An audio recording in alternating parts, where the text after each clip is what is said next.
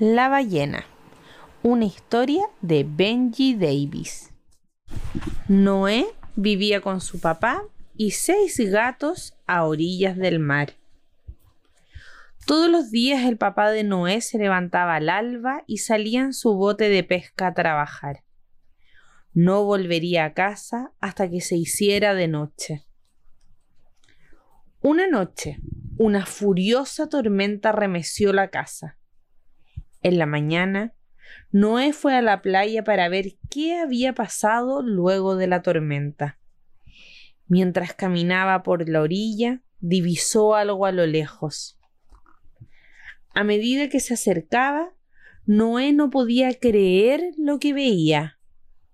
Una pequeña ballena había sido arrojada a la arena. Noé se preguntó qué podía hacer. Sabía que para una ballena no era bueno estar fuera del agua. Tengo que actuar rápido, pensó. Noé hizo todo lo que pudo para que la ballena se sintiera como en casa. Le contó historias sobre la vida en la isla. La ballena era muy buena para oír cuentos. La noche se dibujaba en el cielo y comenzaba a oscurecer. Noé estaba preocupado. Su padre se enojaría con él por tener a una ballena en el baño. Noé logró mantener el secreto durante toda la noche.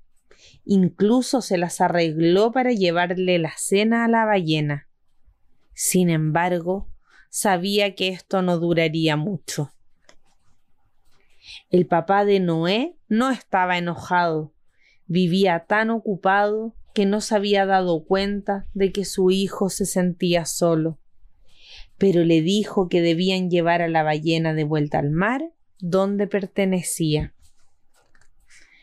Noé sabía que eso era lo correcto, pero le era muy difícil decirle adiós. Se alegró de que su papá estuviera a su lado. A menudo Noé se pregunta si volverá a ver a la ballena. Espera que algún día, pronto, vuelva a encontrarse con su amiga. Y colorín colorado, este cuento se ha acabado. Pasó por un zapatito roto y mañana te traigo otro.